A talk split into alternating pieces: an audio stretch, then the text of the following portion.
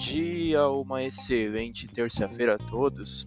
Eu sou o Thiago da mesa de renda variável da Luri Capital e vou atualizar as notícias de mercado. No mercado internacional, fechamento de sexta-feira, o S&P 500 subiu 0,17%, DXY caiu 0,08% e os Treasuries para dois anos tiveram uma queda de 0,57%. As bolsas americanas fecharam em leve alta, sem muitas oscilações, apesar dos números da inflação, que saíram na sexta-feira, confirmarem a desaceleração no aumento dos preços, o que indica que o corte nos juros americanos pode estar próximo. No mercado doméstico, fechamento de sexta-feira, o Ibovespa subiu 0,43%, o Dow Food caiu 0,56% e o D1F27 caiu 0,05%.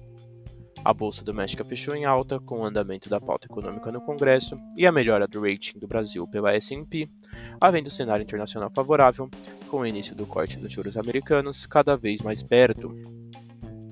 Indicadores para o mercado doméstico no dia de hoje, apenas o Boletim Focus, que saiu às 8h25 da manhã. No radar doméstico, manter atenção com o andamento da agenda econômica. Essas foram as notícias de hoje. Desejo a todos ótimos negócios.